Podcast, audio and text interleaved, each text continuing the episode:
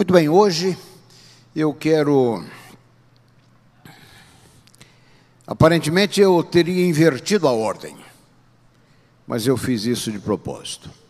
Falei dos cristãos ontem, vou falar de Cristo hoje. Eu falo de Cristo como nesse espírito dos juristas, dos advogados americanos que falam do closing argument. O closing argument, o argumento final é aquele que você usa para encerrar um caso. E é nesse espírito que eu quero falar. Fyodor Dostoiévski, o novelista russo, no seu livro Diário de um Escritor, falando da sua sede de crer. Ele disse: Nada há de mais belo, nada há de mais profundo, nada há de mais perfeito do que Jesus Cristo. E ele conclui dizendo: Não apenas não há, mas não poderia haver. Jesus Cristo é a figura suprema de todos os tempos. Por qualquer método de análise, ele é incomparável, ninguém como ele. Ele não apenas representa a morte mais famosa da história, ele representa também um nascimento único, singular. As Escrituras dão testemunho de três formas de se entrar no planeta Terra. Você pode entrar no planeta Terra por criação. O exemplo: Adão e Eva. Você pode entrar no planeta Terra por geração. Eu, você. E os demais sete bilhões de tupiniquins que infectam esse planeta. Mas você poderia entrar no planeta Terra por encarnação. E esse é apenas Jesus Cristo. Novo Testamento reserva para Jesus um termo exclusivo. São João 3,16, na sua Bíblia está, porque Deus amou o mundo de tal maneira que deu o seu Filho unigênito a palavra unigênito vem do latim, não vem do grego. A palavra que está por trás desse termo unigênito é, na verdade, a palavra monogenes, do grego, que quer dizer único, raro, exclusivo, o único da sua espécie. Pleno Deus, pleno homem, digno de culto e adoração, e todas as heresias relacionadas com Cristo tiveram que ver com estas duas verdades. Primeiro, de que ele era Deus e homem. E em segundo lugar, de que ele era uma pessoa e não duas. Mistério. Jesus Cristo foi responsável pelo maior impacto na história. Em três anos e meio da sua vida, a sua vida de 30 e alguns anos, 33 anos, a sua visita rápida ao planeta Terra. Jesus influiu, influenciou para sempre a humanidade. Nunca os homens serão mais os mesmos depois dele. Há nele um fascínio irresistível que nós não encontramos em nenhuma outra pessoa que, através da história, tem atraído os homens, as mulheres, as crianças com uma força indescritível. De tal forma afável com as crianças que elas tinham o desejo de subir nos seus joelhos e, contudo, tão varonil, tão severo às vezes, com homens, que homens fortes se afastavam para deixá-lo passar ou estremeciam quando ele os acusou de transformarem o templo num covil de salteadores. Jesus continua sendo um mestre fascinante, perturbador, surpreendente. Eu escrevi esse livro, O Incomparável Jesus Cristo, estou no processo de terminar um outro aqui, ao qual eu estou dando um título curioso o rabi inadministrável. O rabi inadministrável. Ninguém conseguiu domesticar Jesus, fazê-lo parte do esquema, do sistema. Nem fariseu, nem saduceu, nem herodianos, nem essenos, nem zelotes, nenhum desses partidos conseguiu transmitir a Cristo a sua ideologia. James Kennedy e Jerry Newcomb escreveram um livro Se Jesus Nunca Tivesse Nascido. O que seria do planeta Terra se Jesus nunca tivesse nascido? Eles fazem uma criteriosa análise histórica do impacto de Cristo em todas as áreas da vida desse planeta. Nosso calendário, para começar, é marcado antes e depois dele. Em todas as lutas por justiça, por reformas, tem que ver com a pessoa de Cristo. Considere o seu nascimento. O nascimento foi de fato um cumprimento profético. A Virgem conceberá e dará à luz a um filho e colocarás o nome dele de Jesus, porque ele salvará o seu povo do seu pecado. Mateus 1, 23. No anúncio do anjo a Maria, e descerá sobre ti o Espírito Santo, e o poder do Altíssimo te cobrirá com a sua sombra, por isso também o ser santo que há de nascer será chamado Filho de Deus. Eu sou tentado aqui a dizer que eu não entendo a cabeça de algumas pessoas que querem tornar Jesus um de nós. Jesus é um conosco, mas não um de nós. Jesus Cristo é a única pessoa da história que escolheu o seu local de nascimento. Tendo Jesus nascido em Belém da Judéia nos dias de Herodes.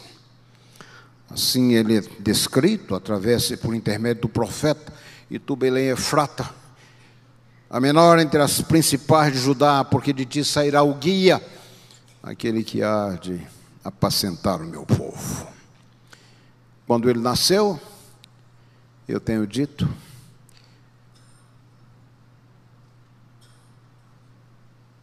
houve luz à meia-noite. Quando ele morreu, houve trevas ao meio-dia. aquele que nasceu em um ventre virgem, quando morreu, foi sepultado num túmulo virgem. Sistematicamente, Jesus foi contrário à sofisticação e à grife.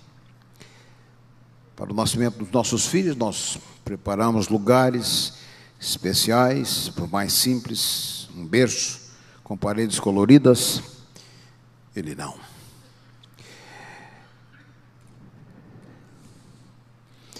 Tenho dito às vezes que Jesus, se tivesse ele me consultado, eu teria sugerido algumas ideias para ele. Teria dito, por exemplo, com o seu poder, seria apenas ah, fácil ele instalar os dedos e preparar uma sala de obstetrícia sofisticada. Nasceu numa estrebaria, num coxo, onde os animais se alimentavam.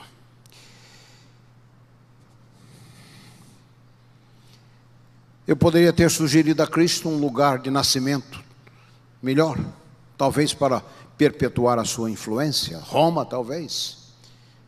Atenas, a universidade do mundo.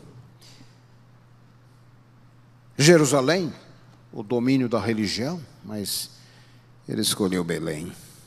Sabe por quê? Para que a forma e o local do seu nascimento não fossem obstáculos para que as pessoas se aproximassem dele. A mensagem da manjedoura revolucionária nos alertando de que as coisas importantes são invisíveis. E realmente, só, só se vê bem com o coração. Quem são os seus ancestrais? Vocês conhecem a história. De forma telegráfica, a Bíblia registra é, simplesmente Maria, comprometida com José sem que tivessem coabitado, achou-se grávida pelo Espírito Santo. Imagine o peso que isto representou para esta adolescente. O que teria passado na sua cabeça. Verso 19 diz que Jesus, que José, seu esposo, sendo justo e não querendo infamá-la, resolveu deixá-la secretamente. Ele sabia que ele não era o pai daquele filho. Mas seu plano de deixá-la foi interrompida por uma intervenção sobrenatural. Nos olhos humanos, Jesus era visto como um bastardo. Lembra do texto usado ontem pelo pastor eh, Wagner Kuhn? Ele se esvaziou. Do que ele se esvaziou? Esvaziou-se do uso da sua divindade. Nos artigos de Review of the Herald de 1875 até 1906, Ellen White apresenta 123 pontos em que Jesus abriu mão do que ele abriu mão. Mas ela nunca disse que ele deixou de ser Deus. Jesus descartou-se das tolices humanas. Sangue azul, pedigree. Sabe por que ele escolheu nascer assim? Porque desta forma ele pode atrair, atrair e se identificar com milhões de pessoas que não podem reclamar nenhuma pureza de sangue ou importância genética. Deus, afinal, tinha uma face na família humana. Patriarcas, profetas, sacerdotes, reis, desde Abraão, atravessando Moisés e todos os demais, o mesmo de antes, todos eles quiseram ver. Até o próprio Jesus diz isso uma ocasião. Maria tinha agora em seus braços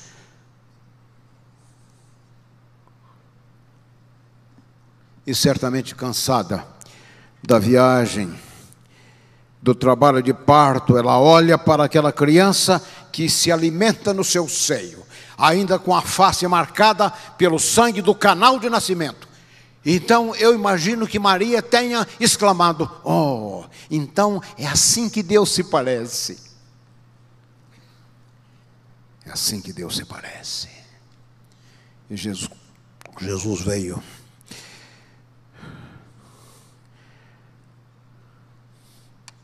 para ser a revelação de Deus. Muito bem. No texto que eu li, e será colocado o seu nome de Jesus, porque ele salvará o, o seu povo do seu pecado. Quem é o seu povo? O povo de Deus, o povo de Cristo, já é apresentado na sua genealogia uma genealogia em comum. Veja que no sangue de Cristo está a presença de Tamar. Quem era ele, ela? Lá em Gênesis, se encontra em Mateus 1, verso 3, Tamar. Aquela mulher que havia posado como prostituta para seduzir o seu sogro. Raabe uma prostituta profissional. Alguns têm tentado sanitarizar Raabe, dizendo que ela era apenas dona de uma estalagem. Impossível. Essa conversa não cola, não cola, que os judeus não gostariam de ter uma prostituta parte da conquista da terra. Impossível. Raabe, uma prostituta profissional, Ruth, uma moabita. Batseba, a mulher do torre do affair, do torre do caso de Davi. E Maria, uma camponesa simples. Pelo menos três delas gentias, de reputação questionável. Todas que, por diferentes razões, experimentaram a taça amarga da marginalização e foram marcadas pela infâmia pelo estigma de reputação negativa. Esse é o povo de Deus, o povo que ele veio salvar, ilustrado aí nestas ilustres anônimas. Não é extraordinário? Ele será chamado Jesus. Jesus é a forma grega do, do, do nome Josué.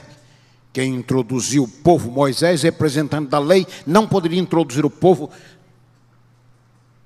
na Canaã. A missão ficou para Josué, um tipo, um símbolo, uma parábola, um protótipo de Cristo. A lei não nos pode introduzir na Jerusalém de cima, na terra prometida. Essa é obra da graça de Cristo.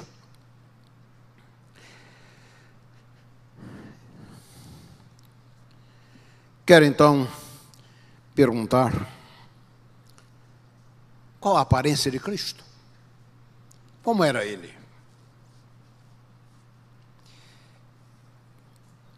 Os evangelhos, o Novo Testamento, são absolutamente silenciosos sobre os detalhes da sua aparência.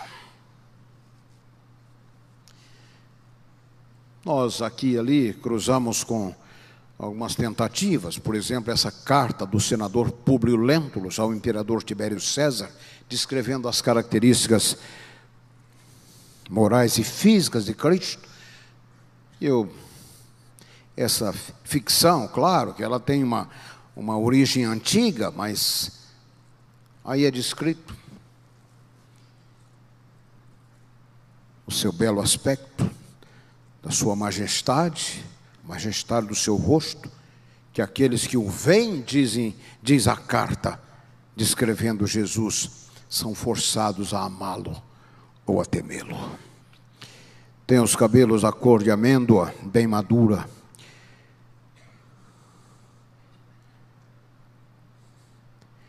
Tem no meio da fronte uma linha separando os cabelos na forma em uso dos nazarenos. O seu rosto é de aspecto muito sereno, nenhuma ruga ou mancha se vê na sua face.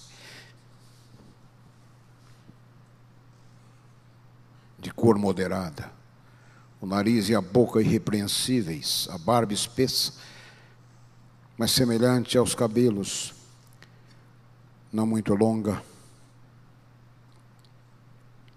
Seu olhar é muito afetuoso e grave. Ele tem os olhos expressivos e claros. O que surpreende é que resplandece no seu rosto, seus olhos resplandecem no seu rosto. Tem os olhos expressivos e claros, e porém ninguém pode olhar fixo para ele, para o seu semblante, porque quando resplende, apavora.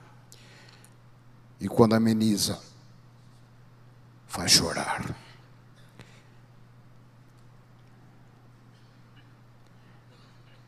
é o mais belo homem que se possa imaginar. Muito semelhante à sua mãe, a qual é de uma rara beleza, não se tendo jamais visto por estas partes uma mulher tão bela. E assim a carta de ficção continua. Isso é apenas tradição. Realmente nós não sabemos nada dos aspectos físicos de Jesus, e isto talvez por razões intencionais. Quem é Jesus Cristo? Uma coisa é certa: a figura que emerge dos evangelhos é muito diferente do pieguismo religioso que mistificou a pessoa de Cristo e o tornou não ser pálido, fraco mais parecido com as figuras de vidro estanhado nas catedrais europeias. Um Jesus estranho à vida, um Jesus remoto, distante, do lugar em que as pessoas vivem e morrem. Como um judeu, provavelmente ele teria a pele tisnada pelo sol da Palestina, certamente. Os olhos castanhos, esverdeados, talvez, não sabemos. Os cabelos talvez castanhos e longos, em uso entre os judeus, a barba espessa, talvez, o nariz curvado dos orientais, certamente o corpo bem formado e musculoso, modelado pelo trabalho físico numa oficina de carpinteiro,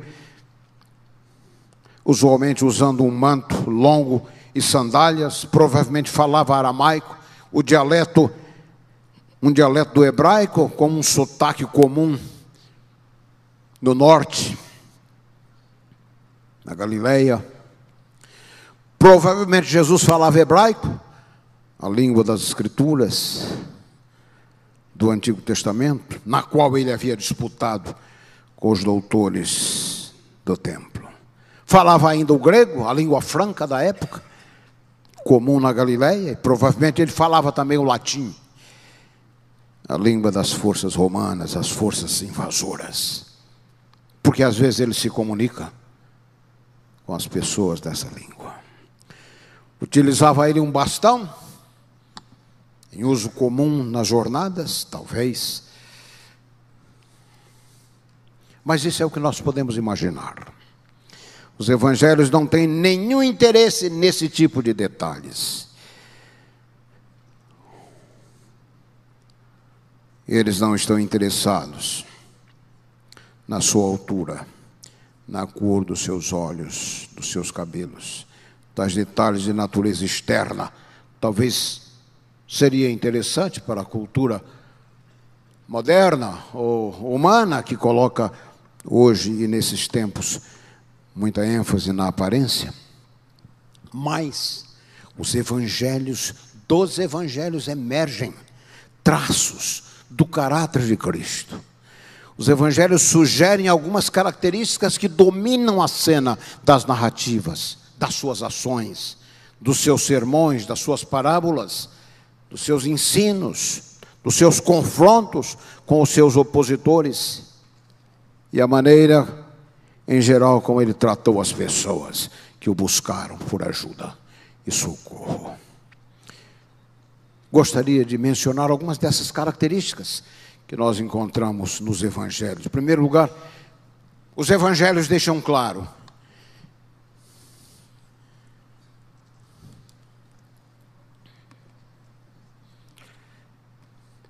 Os evangelhos deixam claro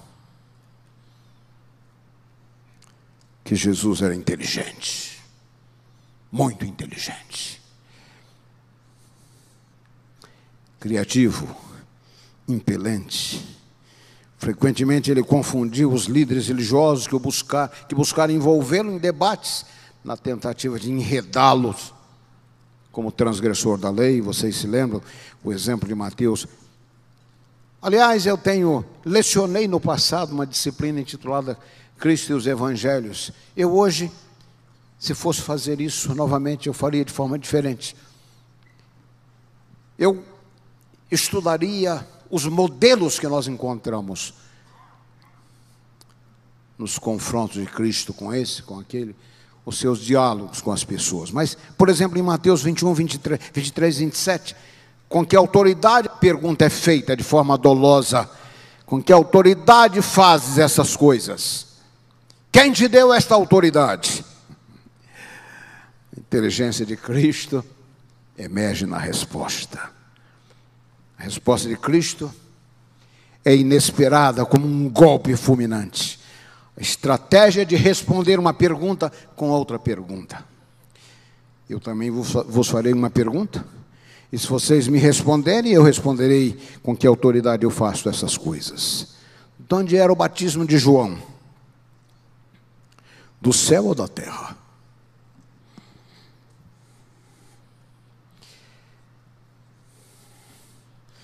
As figuras barbudas começaram a discutir entre si. Se dissermos que é do céu, ele vai dizer em sequência: por que vocês não aceitaram? Se dissermos que é dos homens, nos colocaremos em confronto com as multidões que tinham João Batista como um grande profeta. Então eles saem pela tangente, não sabemos.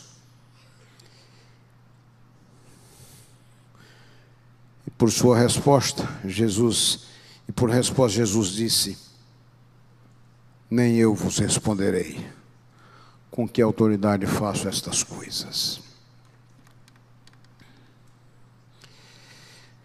Jesus era, em segundo lugar, absolutamente direto. Suas palavras, suas ações vão a jugular dos problemas, seu famoso jogo de cintura. Li um livro muito interessante, Jesus para Presidente. O livro está traduzido para o português. Jesus para Presidente. Os métodos de Cristo. A transparência de Cristo. Essa palavra foi muito, tem sido muito delapidada, mal utilizada, transparência. Mas o livro descreve a forma íntegra com que Cristo trata as questões. Jesus vai sempre direto ao coração delas. Jesus não doura a pílula, não diminui as exigências para aumentar os resultados. Está vendo como nós somos? Em geral, nós douramos a pílula. Nós disfarçamos as exigências para. Isso é o famoso fine printing, aquelas letrinhas pequenas que você encontra em contratos que escondem aquilo que não quer que se veja. Jesus não teve esse tipo de estratégia. Tudo muito claro, tudo muito transparente, tudo muito direto. Você quer ser meu discípulo? Tem que negar-se a si mesmo. Parece até às vezes que Jesus está colocando obstáculo às pessoas, mas não é. É que ele não quer que ninguém tenha ilusões a respeito do que significa seguir e ser um discípulo. Você tem que nascer de novo. É o que ele diz no seu primeiro encontro evangelístico. Imagina, aí vem um figurão do judaísmo. Imagina se a maioria de nós estivesse presente e dizer: Jesus, por favor, olha quem é o homem com quem você está falando, que veio com essa palavra de afirmação. Porque nós sabemos que ninguém que não venha de Deus pode fazer as obras que tu fazes. Nicodeus vem todo cheio de Nós falamos cheio de dedos. Jesus vai a jugular da questão. Responde à pergunta que o homem não havia feito. Nicodemos, pare com toda essa conversa, você está afundando. Você tem que nascer de novo. Que golpe no castelo desse homem. Se ele está entendendo esse Jesus toda a sua vida de devoção, não tinha qualquer valor diante de Deus. Aliás, eu imagino que Nicodemos estaria muito feliz se Jesus tivesse indicado para ele uma outra uh, rota mais austera, mais difícil do que a dos fariseus. Mas não é isso que Jesus fala. Jesus fala que tem que nascer de novo. Nascer de novo.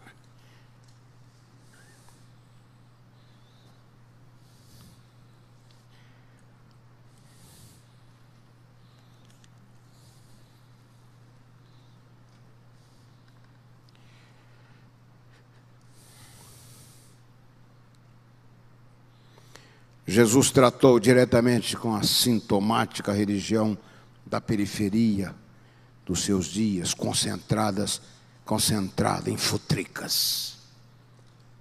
Lavar as mãos, os objetos, circuncisão. Numa ocasião, os evangelhos registram andaram, um grupo desses fariseus andaram quase 20 quilômetros para interrogar Jesus. Não foram para prender, foram para interrogar dele. Porque os teus discípulos não lavam as mãos? Oh, faz favor. Mas esse tipo de religião nós encontramos ainda hoje. Preocupado com essas. É um adventismo histórico. Eu chamo isso, pastor Assílio, de adventismo histérico. preocupado com essas coisinhas pequenas. E aqui está uma outra característica de Cristo. Jesus sempre tratou com os essenciais, com as questões essenciais. Jesus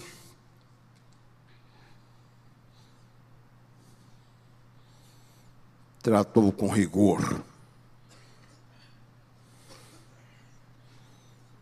com aquilo que Emil Brunner chama de o pecado da devoção. Pecado da devoção. Que desconsidera o que realmente é importante para focalizar picuinhas. Zombou da religião farisaica, do zelo, do jejum e das esmolas e orações que são feitas para impressionar as pessoas. Hã? Não é do jejum nem das esmolas, mas daquilo que é feito. Nem da oração, claro, mas daquilo que é feito para impressionar os outros. Falou com uma dose de humor aos que externalizam a religião coando mosquitos e engolindo dinossauros.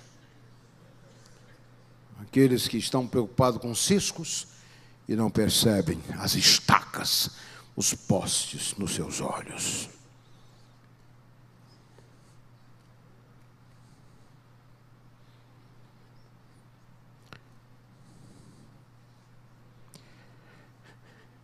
Uma terceira característica de Jesus nos evangelhos, a sua personalidade carismática, atraindo crianças, homens e mulheres que haviam se tornado vítimas do câncer da, da duplicidade e do cinismo. Sua linguagem era simples, não sofisticada, não falava, mas ele falava ao coração com um impacto nunca visto. Não é à toa que as pessoas se juntavam ao seu redor.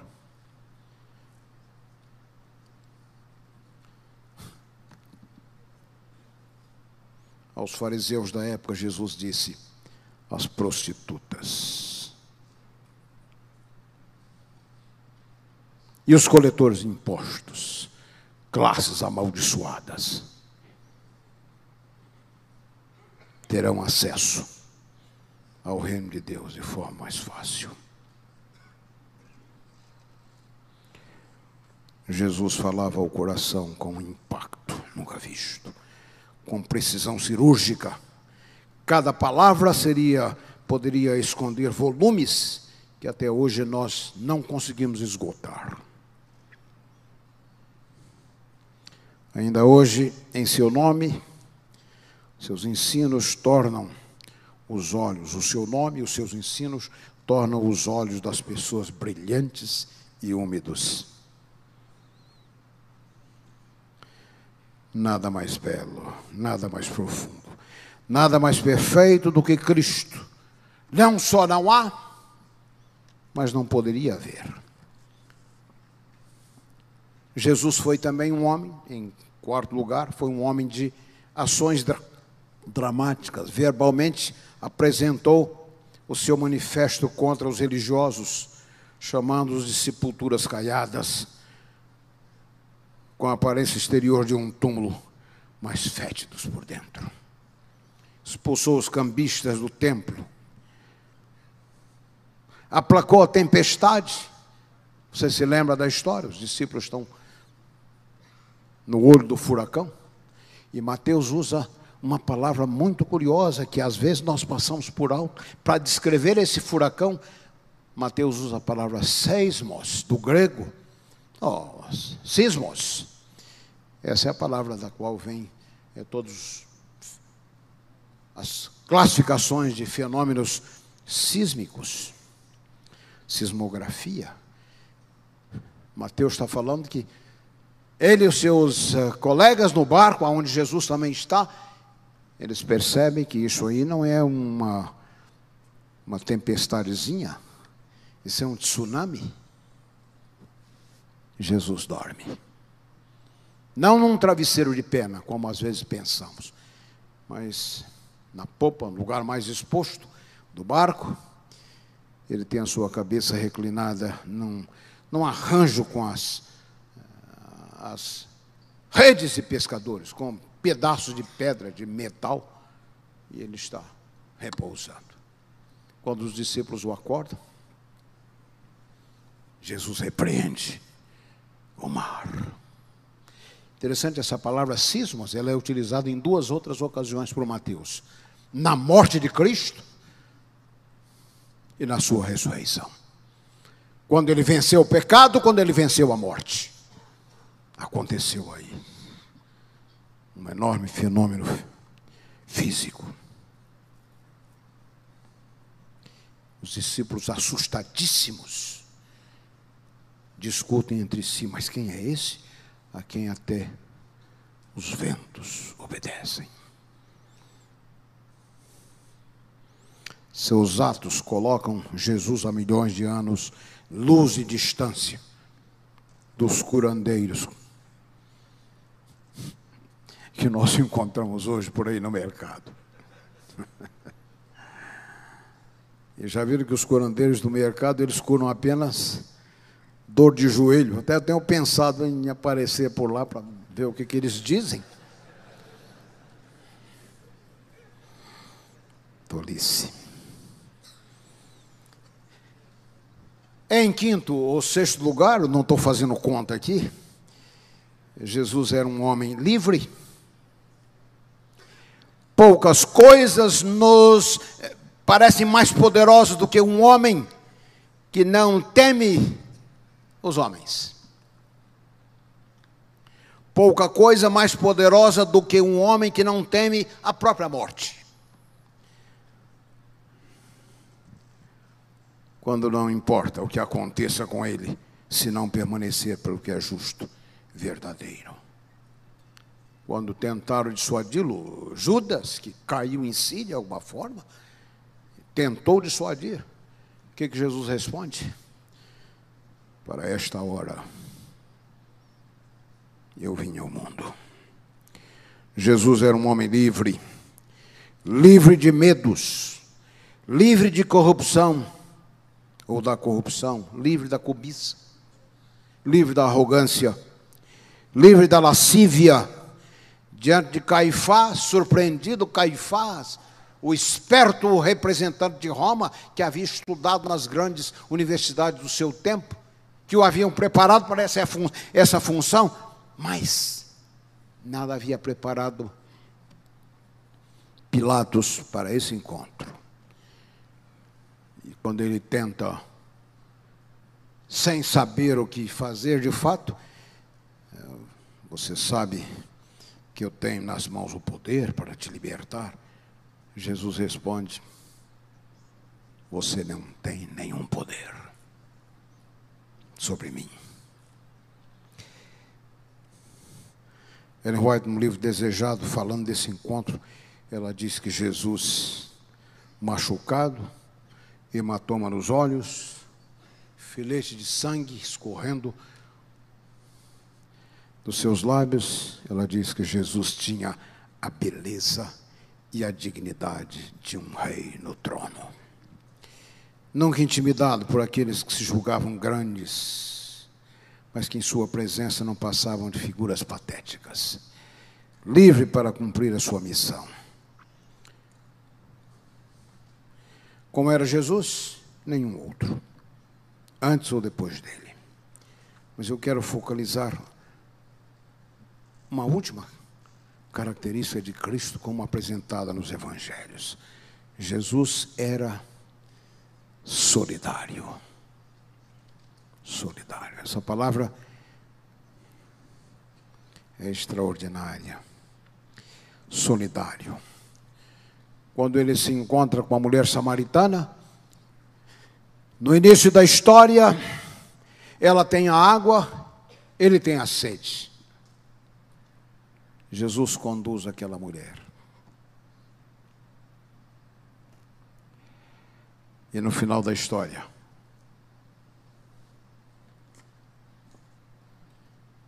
ele tem água e ela tem a sede. Jesus era solidário. Você vai chamar o seu marido, ele não aponta o dedo, dizendo: Ó, oh, você tem. Ele sabia disso. Já pensaram se as comissões de igrejas atuassem com solidariedade? sobre os casos que são analisados e abandonasse essa síndrome de lixamento, muitas vezes vista, vistas entre nós. E por falar nisso, gostaria de lembrar que toda disciplina da igreja, da igreja tem propósito terapêutico e para curar. Não é para castigar. Alguém disse que a igreja é a única é o único exército que atira em quem já está no chão.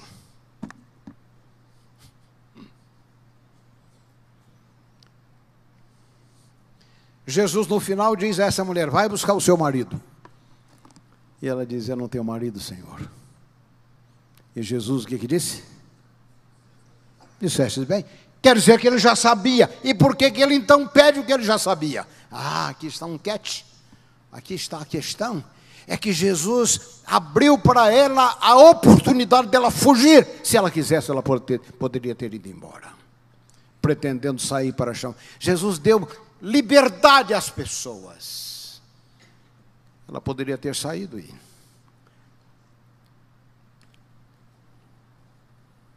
sob a pretensão de que ia chamar o marido.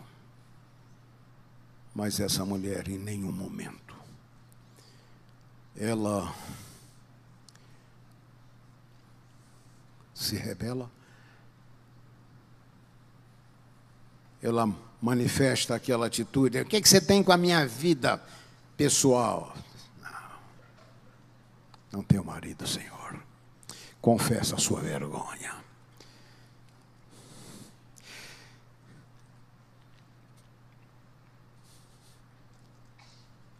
E Jesus a ergue. A mulher que toca nas suas vestes lá. Gastaram todo o seu dinheiro lá em Lucas, gastaram, Marcos, gastaram todo o seu dinheiro. Lucas é quem diz que ela gastara todo o seu dinheiro com os médicos. E ela pensou, bem, vou tentar tocar na orla. A orla do manto de um judeu, o local mais sagrado ou poderia ser para ela mais conveniente para não ser notada. E Jesus percebe ao dizer: Quem me tocou, porque de mim saiu virtude. A mulher estremeceu. Os discípulos dão aquele pequeno espetáculo. Como? Você está apertado, muita gente. Tá. O toque da fé. Leia no livro desejado o toque da fé. Jesus não passou por alto isso aí. Sabe por que ele fez isso? Quem me tocou? E a mulher se aproxima. Foi eu, Senhor. Jesus queria curá-la do seu misticismo, da sua crendice. Jesus queria que ela saísse com a convicção não foi você quem me tocou, foi eu quem tocou você.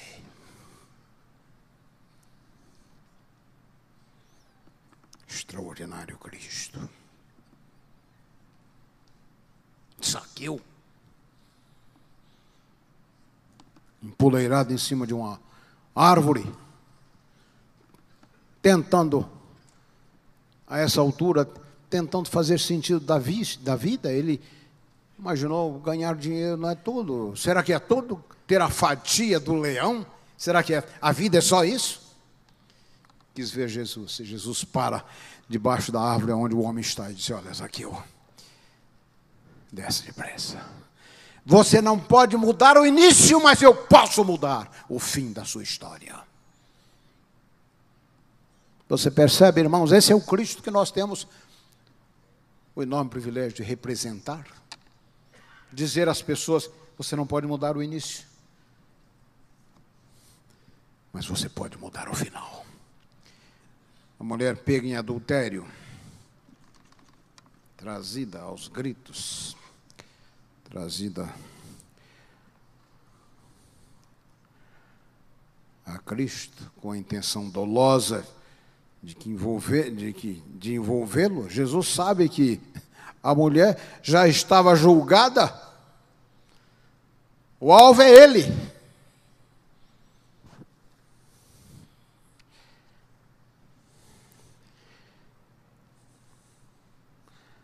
Não diz nada.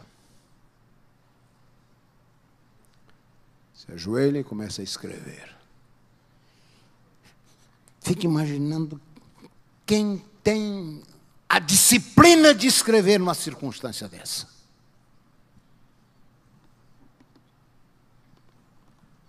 O que, que ele escreveu? Desde os antigos pais da igreja é dito que Jesus fez uma lista do pecado daqueles que estavam ali. É possível que seja isso. Os homens de faces longas, Jesus poderia ter é, escapado do, do, do esquema facilmente. Bom, cadê o marido dessa mulher? Daqui que eles resolvessem se ela tinha marido ou não, porque, segundo a lei de Moisés, era o marido que tinha que trazer a acusação. Ele poderia ter escapado da cena. Mas Jesus, de acordo com a sua ética e a sua norma de ações, ele toma o caminho mais difícil para defender a pessoa. O que ele escreveu? O que quer que ele tenha escrito intimidou os homens de faces longas.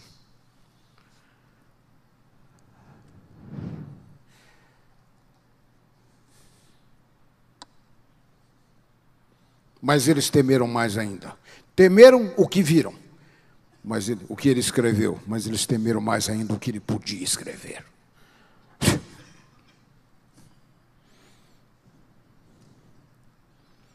E um a um foi saindo do caso.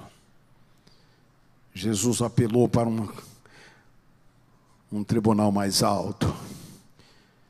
Jesus permitiu que eles apedrejassem a mulher. Com uma condição, primeiro vocês pensem.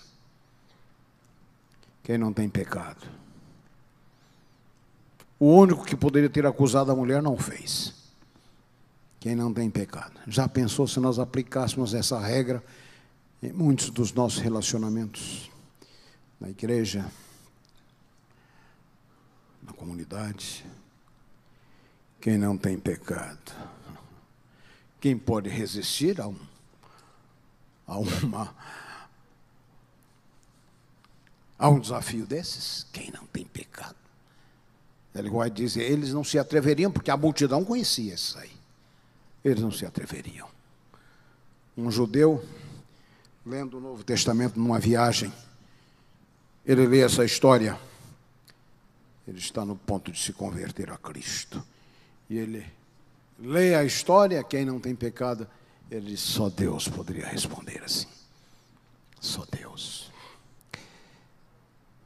Assim, queridos, através da história, Jesus tem inspirado. A sua solidariedade é o modelo para o nosso trabalho, para a igreja. Solidariedade. Jesus tem inspirado muitos dos seus inimigos, a ponto de que muitos têm se tornado seus amigos. O primeiro deles, Paulo de Tarso. Frank Morrison, jornalista inglês, cético, escreveu Quem afastou a pedra. O homem começou a escrever uma, um, um advogado tentou escrever um livro para mostrar que a ideia da ressurreição é um absurdo. Ele ficou impressionado, porque essas provas apresentadas no Novo Testamento, elas seriam aceitas em qualquer tribunal, e ele se converteu. Foi esmagado pelas evidências. C.S. Lewis, o brilhante professor de literatura da Cambridge Oxford Universities, escreveu um livro surpreendido pela alegria para contar da sua experiência de conversão.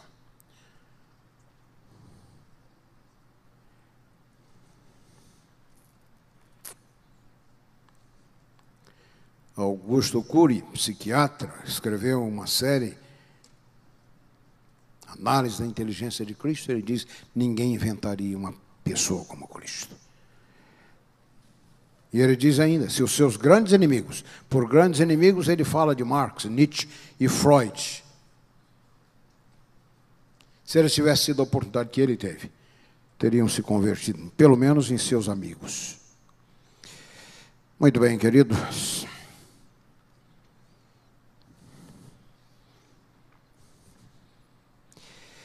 Jesus está convidando você a servi-lo, a representá-lo, com a sua atitude, com as características da sua personalidade.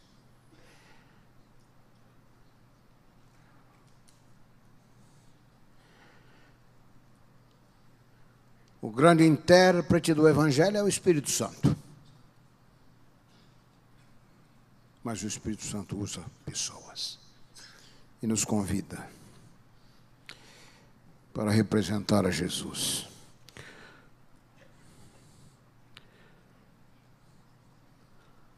Lutero dizia que os cristãos são pequenos cristos. Os cristãos são pequenos cristos. Vimos ontem na palestra do professor Darius. Os cristãos são pequenos cristos, usados pelo Espírito o grande intérprete do Evangelho. Vou convidar aqui os meus amigos que prepararam o hino que eu pedi que eles cantassem. Espero que seja uma inspiração para você, como tem sido para mim muitas vezes. Harley e as meninas que o seguem. Uma mulher em Nova York. Vocês se lembram que o o credo do segundo século.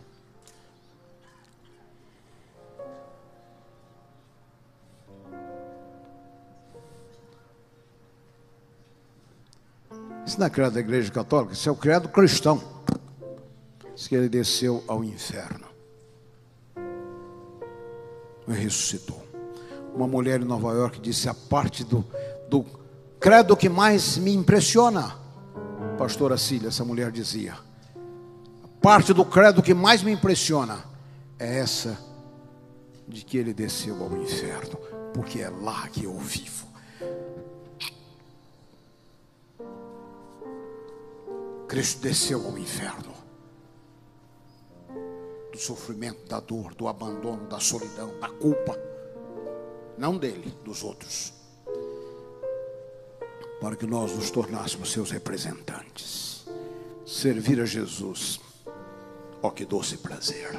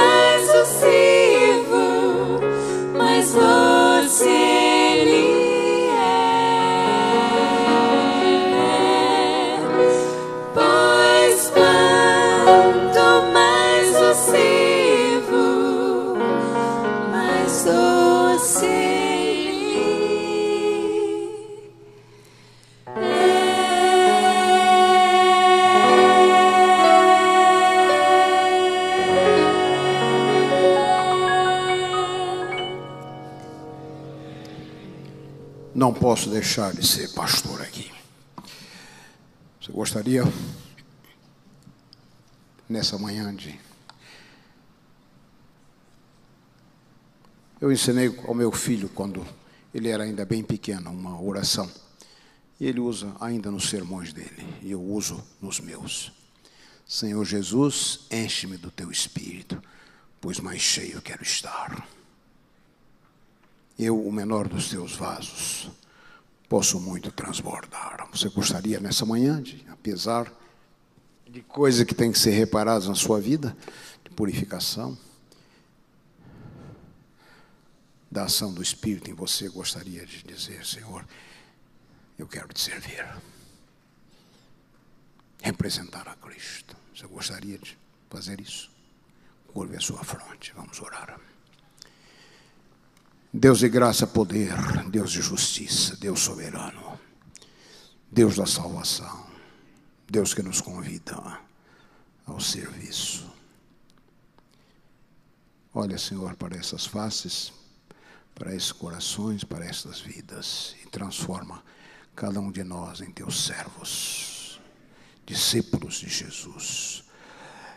No nome dele, amém.